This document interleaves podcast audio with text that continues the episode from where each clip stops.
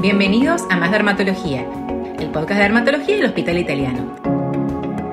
Yo soy la doctora Marina Beck Dixon y en el episodio del día de hoy nos acompaña la doctora Guillermina Ferrareso, médica del servicio y miembro del sector de estética y láser.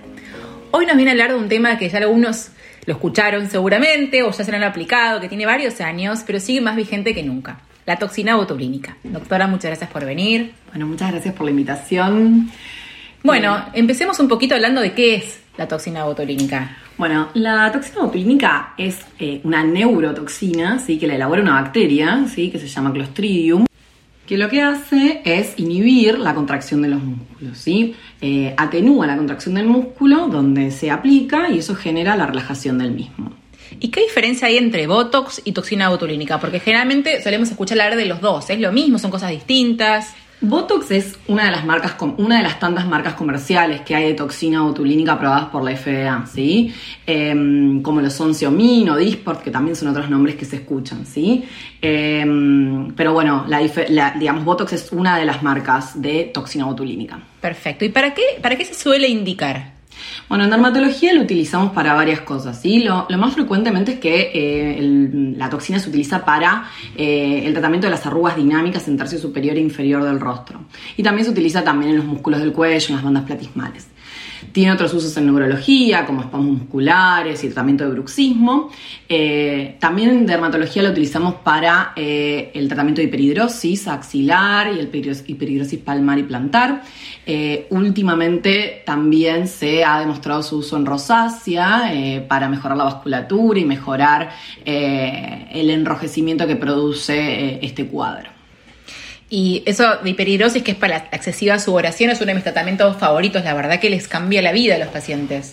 Sí, sí, sí. Se utiliza para, la sudoración localizada en axilas o en palmas y plantas, que es resistente a otro tipo de tratamientos.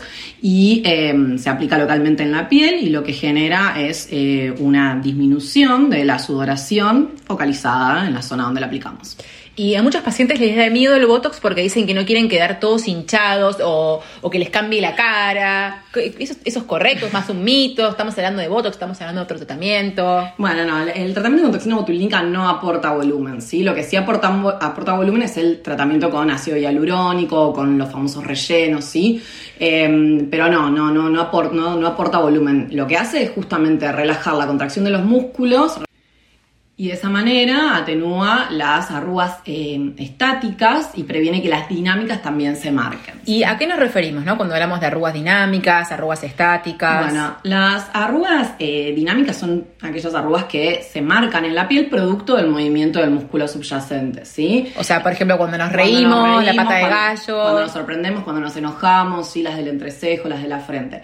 Las arrugas estáticas son aquellas que ya quedan marcadas de manera permanente, ¿sí? Entonces, Hoy en día hay una tendencia a utilizar eh, la toxina botulínica de manera preventiva a partir de la tercera década de vida para prevenir que eh, las arrugas eh, dinámicas evolucionen a arrugas estáticas. Claro, es lo típico que nos dicen tengo este hachazo en el entrecejo que parezco siempre enojada, esté o no esté frunciendo el ceño, y ya cesaríamos las arrugas estáticas. Mm. Perfecto. Entonces, bueno, ya hablaremos un poquito de la diferencia entre, entre digamos, relleno con ácido hialurónico y toxina, que es una confusión bastante frecuente en el consultorio. Recordemos que la toxina, digamos, relaja el músculo y esto previene o, disminuye las arrugas y que el relleno justamente aporta volumen en aquellos sectores que se va perdiendo o que uno quiere agregar por un tema estético. Sí, o reposiciona también, em, reposiciona tejidos, ¿sí? Perfecto. Y a dónde ya hablamos un poquito, pero podemos eh, entrar un poco más en, en detalle de a dónde podemos aplicar esta toxina. Bueno, en en cuanto a lo que es músculos de la cara, músculos de la expresión facial, se puede aplicar en el tercio superior, en, lo que son los músculos del entrecejo, que es el complejo glabelar, ¿sí? también el músculo frontal, que es el que genera las arrugas de la sorpresa o de la frente, eh, y en el músculo orbicular de los ojos, que es el que genera las patas de gallo son, eh, digamos, lo que generan las patas de gallo alrededor de.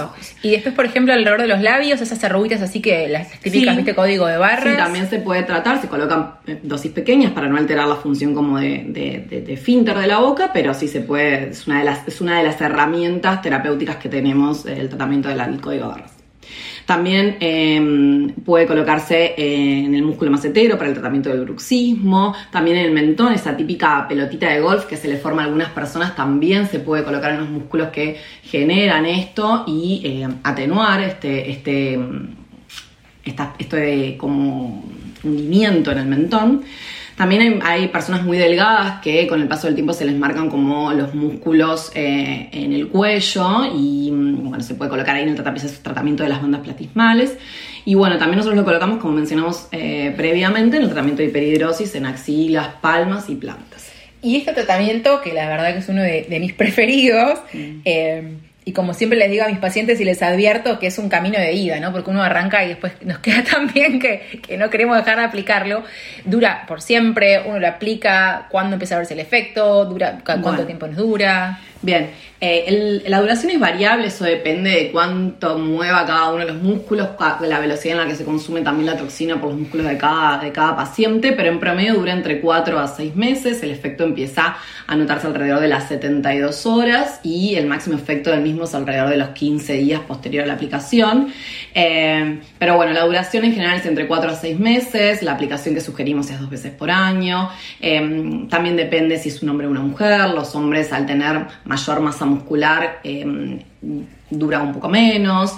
Eh, hay otras cosas que también hacen que dure la, eh, cambie la duración, como por ejemplo hacer deporte o, eh, bueno, lo que, lo que mencionaba previamente, esto de mover mucho los músculos es como, bueno, lleva a que la toxina dure menos, ¿sí?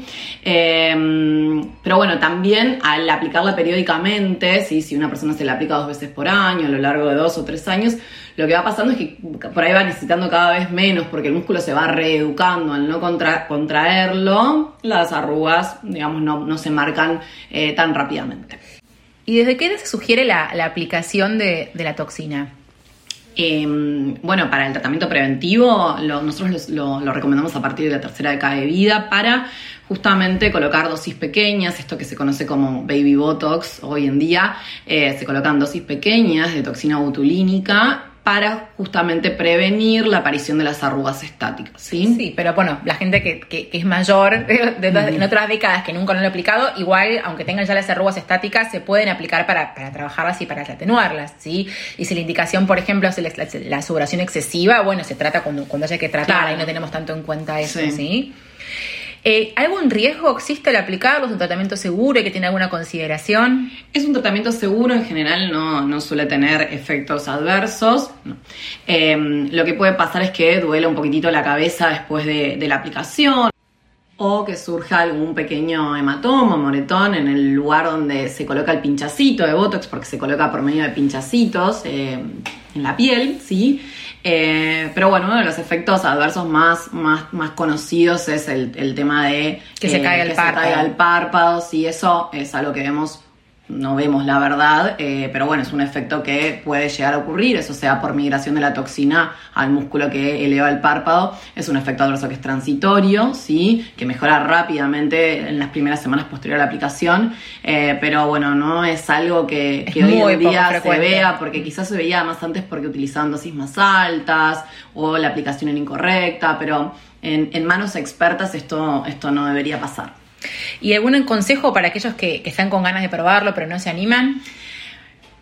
Es un procedimiento súper sencillo, demora 15 minutos, no es, es indoloro, puede generar este, este, este moretoncito local nada más si es que surge y la verdad que van a verse eh, muy mejoradas las arrugas, eh, mejora muchísimo el aspecto general de la piel también, así que nada, se van a volver, se van a volver adictas como la mayoría. Fanáticas. Y recuerden que esto es importante, ¿no? Si no les gusta el efecto se va, no es por siempre. Eh, eso es verdad, eso es verdad. en cuatro a seis meses el efecto remite. Bueno, le agradecemos mucho a la doctora Ferrareso por su tiempo y nos reencontramos en la próxima emisión de Más Dermatología, el podcast de dermatología del Hospital Italiano. Hasta luego.